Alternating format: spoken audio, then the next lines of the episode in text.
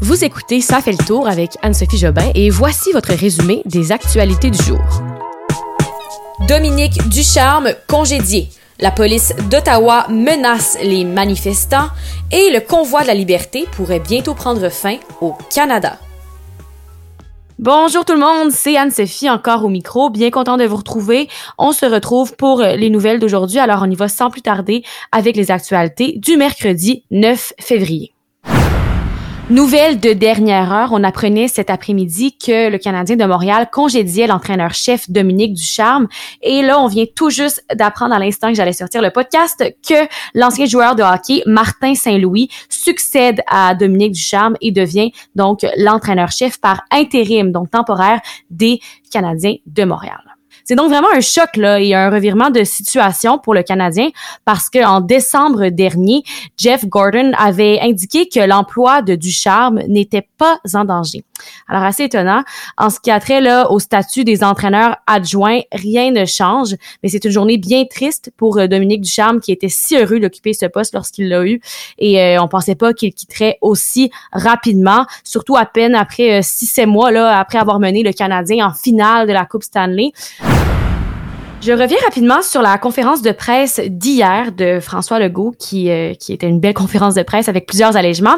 Quelques réactions. Bon, premièrement, je vous en parlais hier, là, en effet, euh, certains groupes, certaines personnes, dont Éric Gingras, le président de la CSQ, Centrale syndicale du Québec, trouvent qu'il est un peu contradictoire que le 14 mars, on pourra aller s'époumoner vraiment là, au karaoké. On va pouvoir aller chanter, mais nos tout-petits vont devoir toujours porter le masque en classe.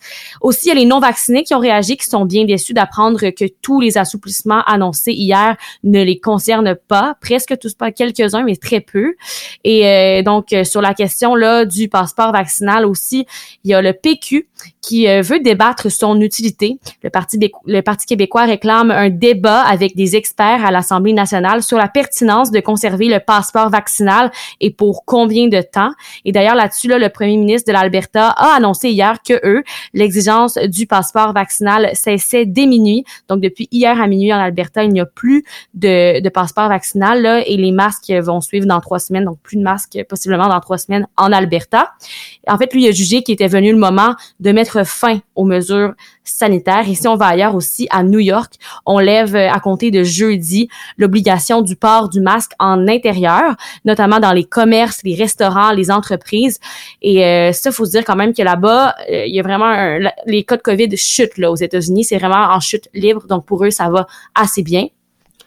Bien sûr, on n'est pas rendu là encore au Québec. Comme on l'a appris hier, on déconfine lentement, mais sûrement, mais assez rapidement, plus rapidement qu'on le pensait. Aujourd'hui, il y a le directeur national de la santé publique par intérim, Luc Boileau, qui nous a annoncé que près de la moitié des Québécois auraient été infectés par la COVID-19 depuis le début de la pandémie. Donc ça, ça peut un peu nous expliquer pourquoi on, aurait euh, accepté de déconfiner parce que ben, plus de monde qui sont infectés, ça fait moins de gens au final qui euh, peuvent être hospitalisés parce qu'on peut être en quelque sorte immunisé. Mais bon, il y a encore des études qui restent à faire là-dessus. En ce qui a trait aux Olympiques, aux Jeux Olympiques de Pékin, voici les actualités des dernières 24 heures. Premièrement, commençons avec les moins bonnes nouvelles. En patinage de vitesse de courte piste, on avait premièrement Kim Boutin, qui était euh, première de sa vague lors de sa course. Ça allait bien. Sa place en quart de finale du 1000 mètres était même assurée, là. Mais malheureusement, à quelques mètres du fil d'arrivée, elle a chuté. Donc, n'a pas gagné, évidemment. Et aussi, Charles Hamelin n'a pas réussi à se qualifier pour la finale du 1500 mètres en patinage de vitesse mercredi, aujourd'hui à Pékin. Il participait donc à ses cinquièmes et derniers Jeux olympiques à 37 ans et euh, il n'a donc pas réussi à, s'ajouter une sixième médaille à son palmarès olympique. Sinon, toujours en patinage de courte piste, vitesse de courte piste, une bonne nouvelle, c'est Steven Dubois qui était euh, dernier de la finale du 1500 mètres dès les premiers tours. Il a finalement remporté la médaille d'argent et euh, a aussi réussi là, à contrer une attaque de l'athlète du comité olympique russe, Semen Elistratov, qui voulait lui ravir la deuxième position. Donc non, ça n'a pas fonctionné. Il a gardé sa médaille d'argent.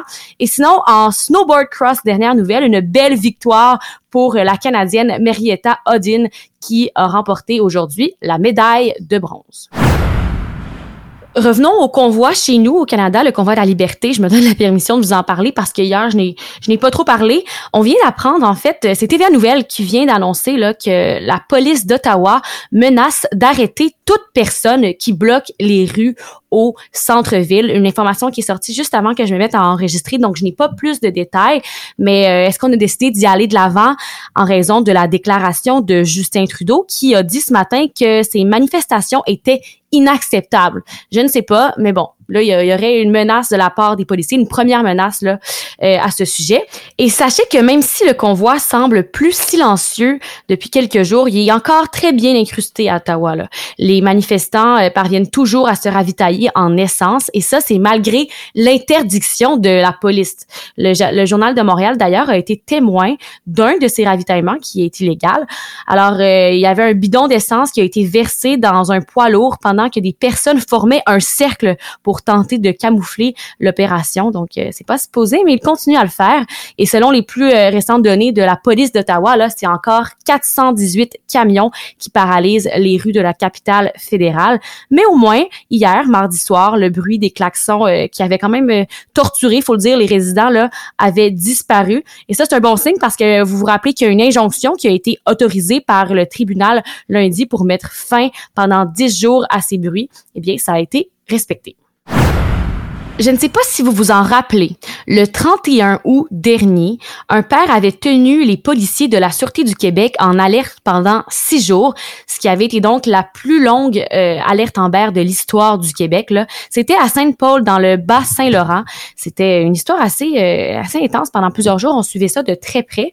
Et aujourd'hui, on apprend que ce père a choisi de plaider coupable à tous les chefs d'accusation qui pesaient sur lui. Petit rappel qu'à l'automne dernier, il y avait deux intervenants de la DPJ et quatre policiers qui s'étaient présentés à la résidence du père pour euh, exécuter une ordonnance pour lui retirer donc la garde de son enfant. Mais il y avait personne dans la résidence à ce moment-là. C'est pourquoi les policiers s'étaient rendus chez les parents du père pour avoir de l'information et eux avaient alors indiqué là au père que euh, aux policiers que le père se trouvait dans la forêt avec l'enfant de trois ans et la mère et aussi qu'il était armé. Donc à partir de ce moment-là, les inquiétudes étaient assez grandissantes. Il y avait eu des négociations qui avaient été tentées pour que l'homme revienne à la maison, mais finalement, il avait pris la fuite en passant devant les policiers en VTT avec euh, son garçon avec lui.